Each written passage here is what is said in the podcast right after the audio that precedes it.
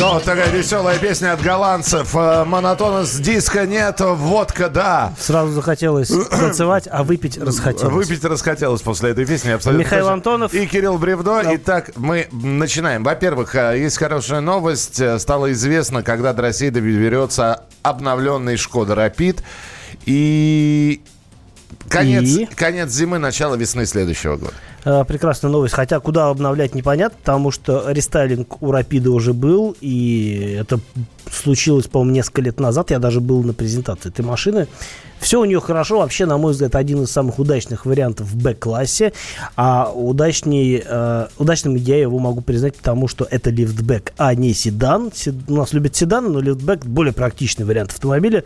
У него задняя дверь багажника открывается э, вместе со стеклом, и, соответственно, проем получается очень большой. Это удобно. А, есть новость поинтереснее, на самом деле, если говорить уж о новинках, потому что вот на этой неделе э, состоялся автосалон во Франкфурте, там новинки-то как раз и были разные, а самое, наверное, главное и, пожалуй, самая ожидаемая новинка, это, конечно, новое поколение, ну, даже не новое поколение, э, вообще абсолютно новый Land Rover Defender. А, ну, новое поколение, действительно, его можно назвать так, а, просто потому, что а, он пришел на смену легендарному внедорожнику, с которого, в общем-то, весь Land Rover и вышел в свое время. А, но, а, как водится, а, в общем-то, та машина устарела, а, хотя до сих пор она имеет армию поклонников, просто потому, что она достаточно простая, очень проходимая, в, целом надежная. Новый Defender с- не такой, а, ну, то есть, не могу сказать, что ненадежный, непроходимый. Он и надежный, ну, он проходимый, надежность как бы пока непонятна, хотя э, двигатели там, в общем, те же самые, что используются на других автомобилях концерна Jaguar Land Rover. Но машина это уже принципиально иного технического склада. А если прежний DEF был равным, у него были неразрезные мосты, и, э, в общем-то, он был такой вот э, рассчитан на жесткое бездорожье, то Новый Defender, он такой уже, на мой взгляд, гламуренный. Да, он такой квадратно-брутальный по дизайну, но при этом у него несущий кузов, независимые подвески, базовый мотор двухлитровый. И вообще все моторы, я так понимаю, будут ту- с турбонаддувом. А, ну, в общем, это нормально. А, на старте у него а, будет двигатель э, дизельный, 2 литра, 200 сил, либо 240 сил. Такой же мотор, как ставят на дискоспортные VOG и другие модели э, концерна будет мощная версия в 400 сил. Это умеренный гибрид, то есть там а, бензиновый, а, бензиновый двигатель сочетается с, электрическим, с электромотором. А, три- то есть 3 литра шестерка, V-образный электромотор э, и, в общем-то, достаточно неплохие показатели экономичности при хорошем разгоне. Ну, то есть, э, в общем, новый Defender, да, он будет в коротком варианте, э, в трехдверном, в длиннобазном пятидверном, а, но это, конечно, уже машина нашего времени, а не тот самый Defender, который прославился своей неубиваемостью. Давайте вернемся сейчас к новостям, которые касаются абсолютно всех тех, кто находится за рулем, потому что российское правительство поручило Минюсту и МВД до апреля следующего года разработать вопрос более строгого наказания водителей за нарушение правил дорожного движения, если в автомобиле находятся дети. Что-то в последнее время про автомобили и детей стали говорить слишком много. Я просто напомню, 29 августа глава госавтоинспекции Михаил Черников предложил запретить перевозить детей на высокой скорости. То есть было такое предложение, если в автомобиле находится ребенок, то Ездить быстро нельзя. ездить быстро нельзя, будет ограничение по скорости. То есть сделают максималку, там, я не знаю, 70-80 километров в час. Ну, вот как раньше вешали знак ограничения скорости на автомобиле новичков, сейчас, видимо, а, будут, э, могут предложить вешать нечто подобное на машины, которые оборудованы детским креслом в которых находится ребенок. Но это было 29 августа. Но, то есть, вы понимаете, без разницы. Потому что для закона 17-летний и двухлетний – это ребенок. И тот, и другой. Возраст совершеннолетия у нас наступает в 18. Я знаю мальчиков 40-летнего возраста. Ну, это не, но все-таки по закону. Ребенок и двухлетний, и 17 лет. Вы представляете, да? Вот э, в, в машине сидит 17-летний ребенок, а вышел из машины, наклейку снял, да? А какая разница? Ведь ребенок это э, существо, за которое несет ответственность водитель. Ну, не водитель, а родитель, вот так скажем. Водитель-родитель. И поэтому действительно э, человек, который не, э, который не выбирает, куда ему ехать, по большому счету, э, он должен быть в безопасности. И э, почему он должен подвергаться риску, если у него какой-нибудь папаш неадекватный, и таких, судя по дорогам, полно. И вот теперь ребенка хотят сделать еще и отягчающим фактором при нарушении правил дорожного движения. Я не совсем понимаю, как это все. Итак, едет водитель. Э, едет Кирилл, который превысил не на... Не, ну, то есть он ездит с максимально разрешенной скоростью плюс 19 километров, да, у нас? Да, плюс 20. Плюс 20. И вот у Кирилла вдруг плюс 21. И ему прилетает письмо счастья на те самые 500 рублей. Так. Но камера вдруг видит, что у Кирилла внутри салона а, ребенок. Нет, все, дальше можно не продолжить. Камера не увидит, что внутри салона ребенок. Камера не обладает такими навыками. Хорошо. А вот если остановит инспектор да. и увидит, или поймает вас за, за нарушение и увидит, что в машине у вас находится ребенок, вот тогда, например, э, к вам будет применена вилка по максимальной части. То есть, э, скажем, некоторые нарушения, они подразумевают выбор между там, штрафом, например, и лишением прав. И, скажем, если у вас будет ребенок, то никакого штрафа, сразу лишение прав. Почему нет? То есть ребенок действительно может являться, по-твоему, отягчающим фактором? А, по-моему, или по предложению, которое звучит в правительстве? Предложение, которое при, э, правительство поручило разработать Минюсту МВД. Ребенок может им стать, да, отягчающим стоятельством, если э, этот законопроект будет разработан и принят. Я еще понимаю, когда отягчающим обстоятельством э, является нахождение водителя, мало того, что он совершил, нарушил правила дорожного движения, не дай бог попал в ДТП, не дай бог со смертельным исходом, и я понимаю, что его состояние алкогольного опьянения, это может являться отягчающим фактором, и это должно являться отягчающим фактором. Но наличие или отсутствие ребенка в машине, э, и очень многие могут будут возмущаться, а почему вот меня оштрафовали, да, его да потому что ты, дебил, едешь не один, ты везешь ребенка, и ты несешь за него ответственность. Если ты едешь с ребенком также э, шашечками, как ты привык ездить один, то ты дебил, и тебя надо наказывать более жестко. Вот и все. А если э, это, это нарушение правил, а мы знаем, что камера просто так была настроена, на самом деле человек не совершил... Я думаю, что это вопрос не к камерам, а вопрос к инспекторам, которые будут ловить на живца. А камеры, да, э, то есть э, камера не может, например, вынести, на основании показаний камеры нельзя вынести постановление о лишении прав, как э, с превышением скорости более чем на 60 км в час. А на мой взгляд, на мой взгляд, преступление, ну, в смысле, нарушение, оно должно быть одинаковым для всех. И э, дебил с ребенком или дебил без ребенка, это э, разница не Для всех, для трезвых и пьяных? Нет, я с тобой не согласен. Нет, я про, про детей сейчас говорю. Про пьяных, может быть, да, там вилка нужна. А вот э, находится ребенок в машине или не находится, это не имеет никакого отношения, если человек совершил правонарушение. Мы продолжим через несколько минут.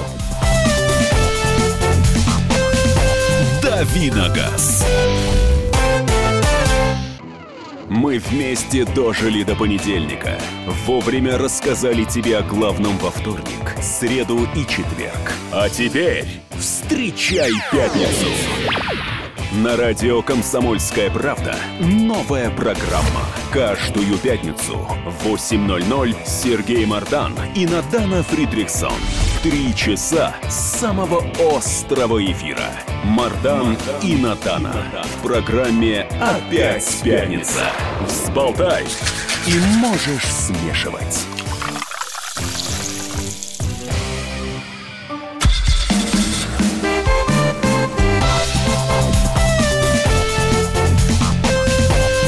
Давиногаз.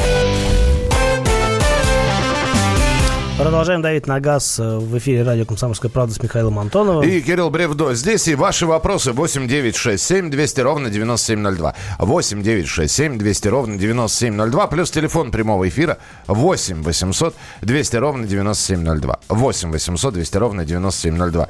А, здесь сразу два вопроса, и оба про BMW. Ну, попробуем. А, расскажите про BMW X1 его плюсы и минусы, и расскажите про BMW X7. Но когда вы спрашиваете про BMW X1, вы бы уточняли, какая, какое поколение имеется в виду. Потому что одно дело машина поколения E84, а, которая а, уже не выпускается, первого поколения, и была создана на платформе а, BMW E90, то есть на базе старой трешки. Это одна машина. Другое дело, это новое, вот нынешнее поколение X1, которое уже построено на передней приводной модульной платформе и роднится с автомобилями мини, и в базовой версии вообще передний привод, полный привод только в более дорогих комплектациях. А, это разные машины. Что касается э, первого поколения, то, ну, на мой взгляд, машина в целом удачная. Там есть разные нюансы. Например, там э, надо тщательно подходить к выбору мотора. Многие считают, что наиболее беспроблемный вариант двухлитровый атмосферный двигатель, дескать, не турбин, ничего нет. А на деле это самый геморный мотор, который вообще ставился на Е84.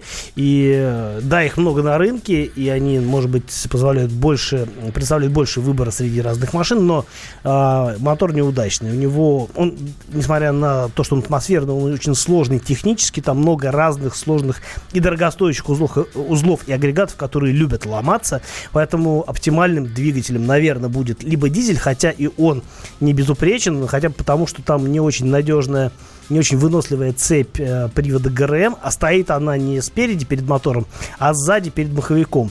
И поменять ее это тот еще геморрой.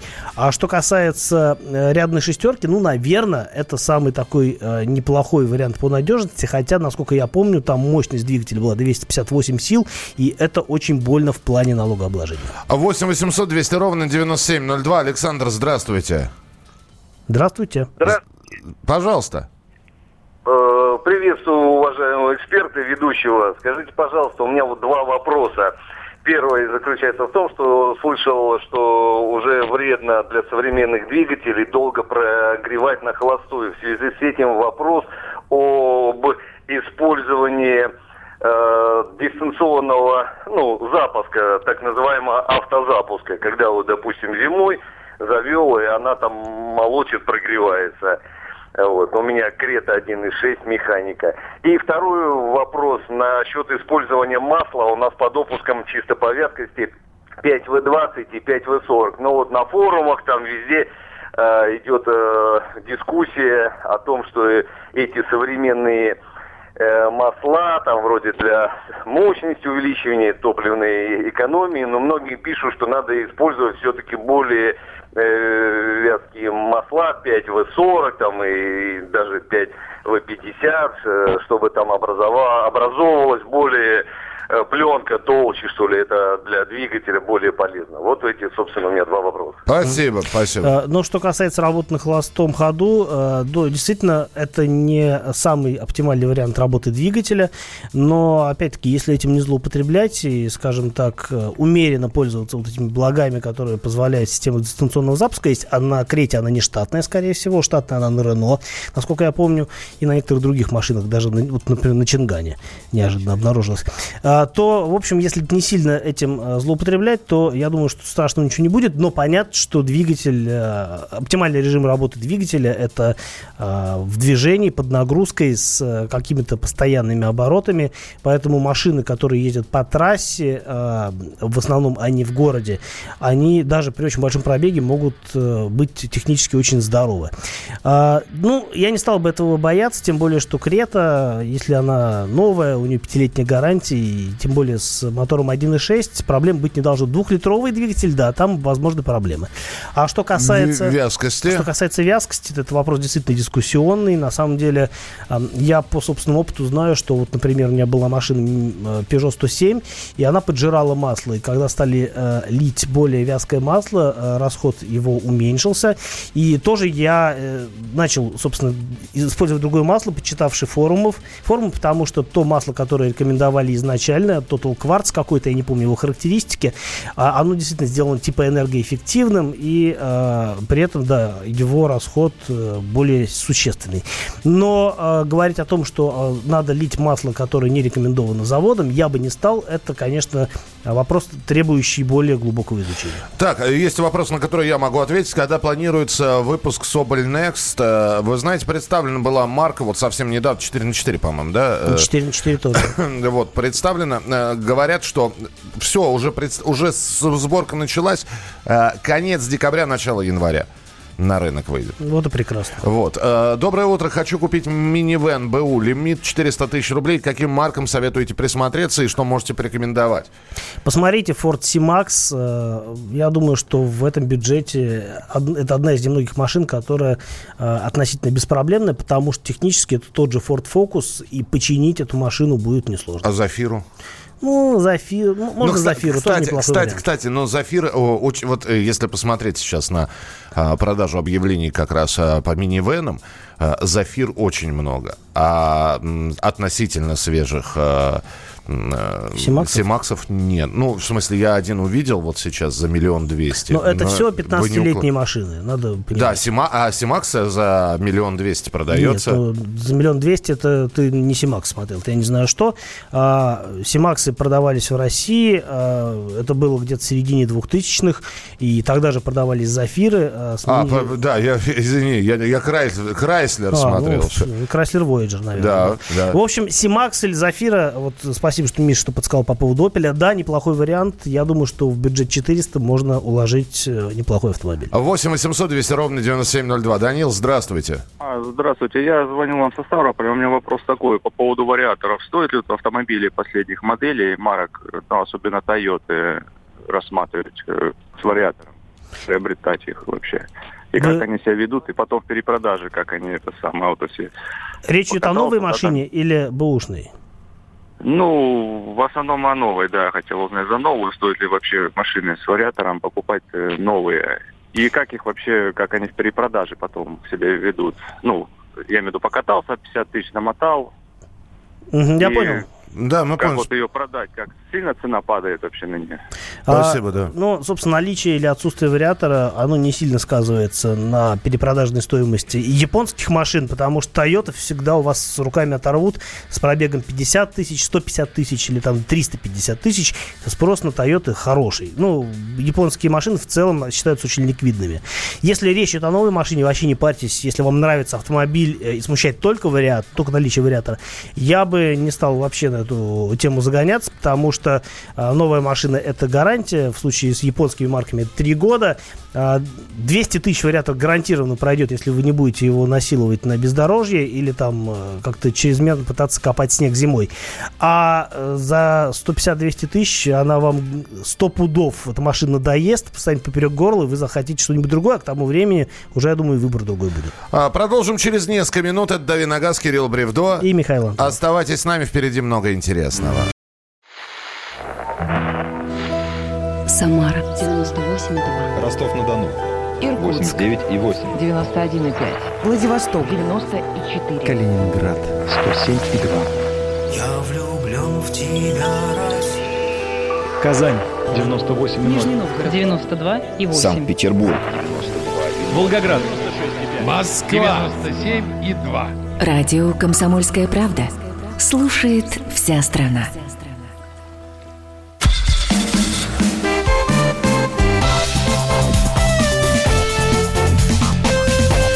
Давиногаз. Давим на газ дальше с Михаилом Антоновым. И с Кириллом Бревдо. Про у нас, машины. У нас сейчас, да, про, про машины, и сейчас будет голосование. А, но перед тем, как его запустить, все-таки будет новость, а вы уже станете и реагировать на нее, и каким-то образом отвечать. И систему голосования мы обязательно запустим. Итак, депутат Законодательного собрания Ленинградской области Владимир Петров направил на имя главы МВД Владимира Колокольцева запрос, а точнее говоря, предложение, ввести запрет на использование блокираторов, замков, ремней. Он хочет запретить продажу заглушек на территории России. Заглушки для э, ремней, ремней безопасности. Да, которые вставляются. Значит, для замков ремней безопасности. Для замков, да, mm-hmm. которые вставляются в замок ремня, ремня безопасности и система, которая начинает оповещать водителя, дескать, вы не пристегнулись. Да, начинает, машина затыкается. Начинает, прода- да, ну, ли, либо затыкается, либо она орет благим э, звуком.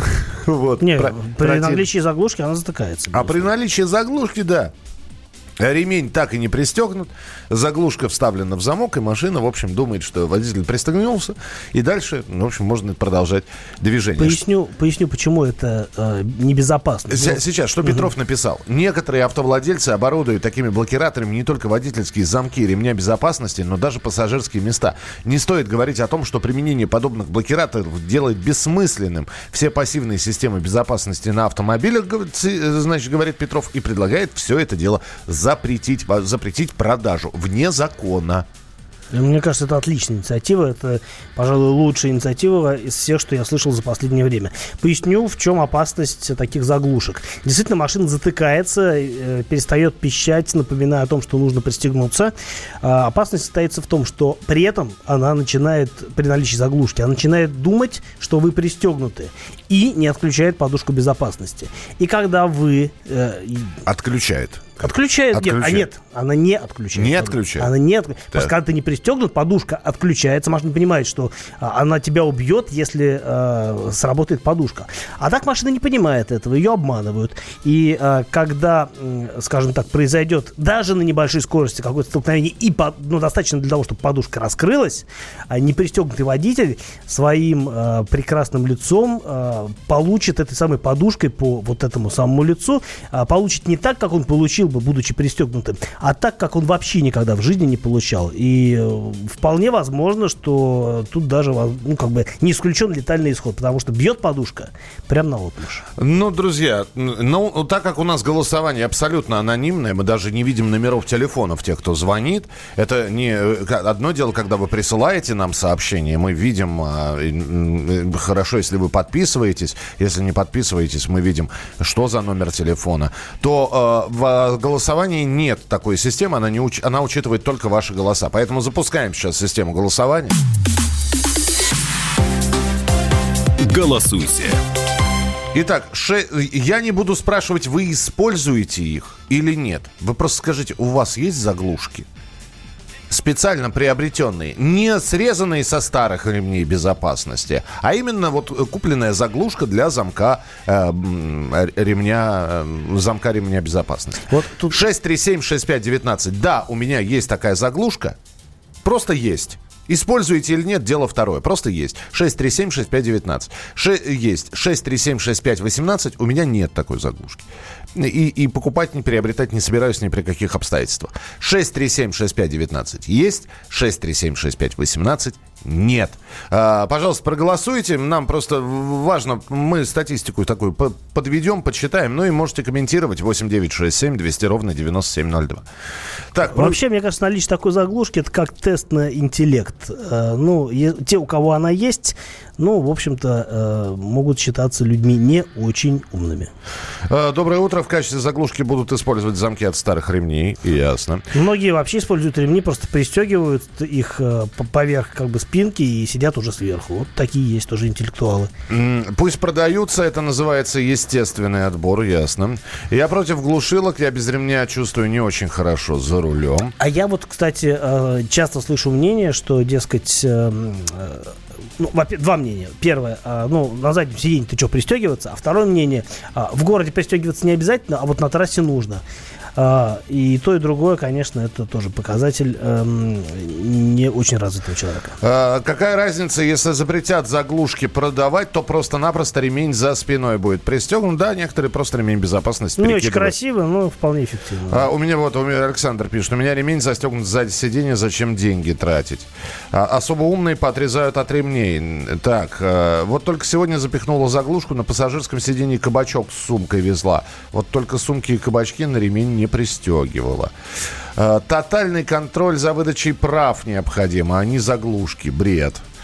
Не используя никакие заглушки, пристегивая в автомобиле всех, даже багаж. Это Евгений из Челябинска. Я вот, например, э, ну, мне приходится ездить в такси, иногда, не очень часто, но приходится. И, ну, я езжу на заднем сидении такси, я не знаю, как ты, Миша. Я езжу тоже всегда на заднем. Да, и я иногда э, обнаруживаю, что, ну, там какие-то чехлы, например, поставили, да, чтобы чтобы сиденье оберечь от каких-то загрязнений. И, э, ну, я не нащупываю ремня, и мне становится прям не по себе. А, Понятно, что раз уж вызвал, надо как-то доехать, э, но, в общем-то, конечно, сидеть в машине не пристегнутым, я вот испытываю дискомфорт от этого. На предыдущих моделях Форда достаточно нажать клавишу ремня, и звук прекратится. Любопытно, я не сталкивался Интересно, да. На Фордах, кстати, на некоторых, э, на задних сиденьях э, есть, э, собственно говоря, сиденья, э, не сиденья, ремни со встроенными ремнями, со встроенными подушками безопасности. На некоторых машинах я и такое видел. А, пишут из Голландии нам. Да, есть. В Голландии не продается, но через Алиэкспресс получил. Никогда не использовал заглушки. Считаю, это опасно для жизни. Денис из Москвы. А, не использую никакие э, заглушки. Я всегда пристегиваюсь. Вся семья пристегивается вне зависимости от места посадки. Когда не пристегнут, даже чего-то не хватает. Купил «Жигули», не нужны заглушки. Купил велосипед, и вообще ничего не нужно. Купил карту «Тройки» и поехал на метро. Например, так и без карты тройки можно. Пристроился к кому-нибудь сзади и прошел бесплатно.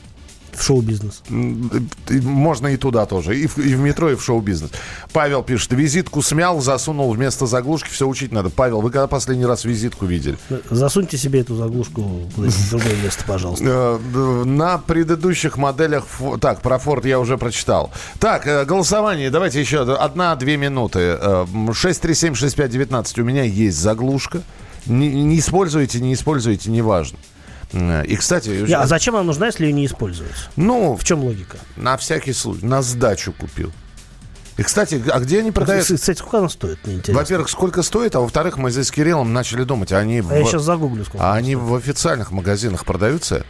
Это же товар такой не, не лицензированный. А, поскольку э, никак не регулируется продажа этих устройств, то, в общем, Он- в любых он- магазинах может продаваться. Ты, ты думаешь, да? Хоть в Ашане.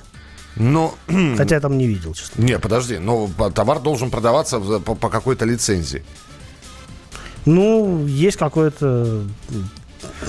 Не знаю, как это регулируется, правда. Ну, вот знаю, что продаются. Так, доброе утро, не могу без ремня, пристегиваю всех машине, даже кошек, ясно, понятно. Ну, прикольно, они есть, оказывается, с логотипами марок. То есть у кого Volkswagen может купить заглушку с Volkswagen. 350 рублей стоит, вот я вижу. А, 350 рублей? Да.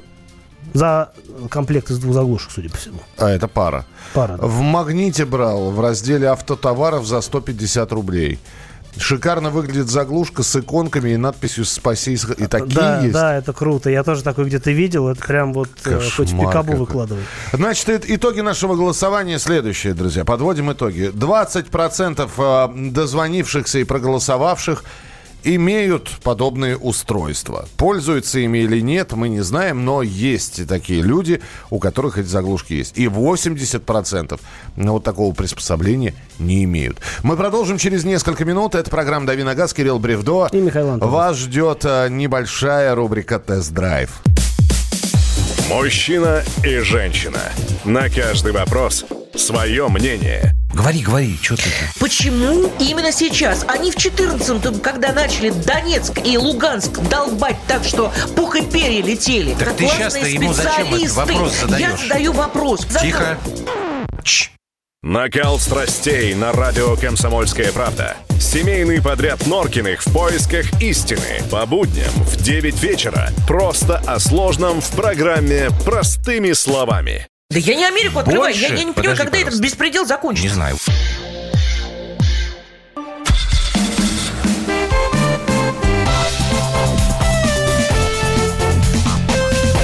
Давиногаз.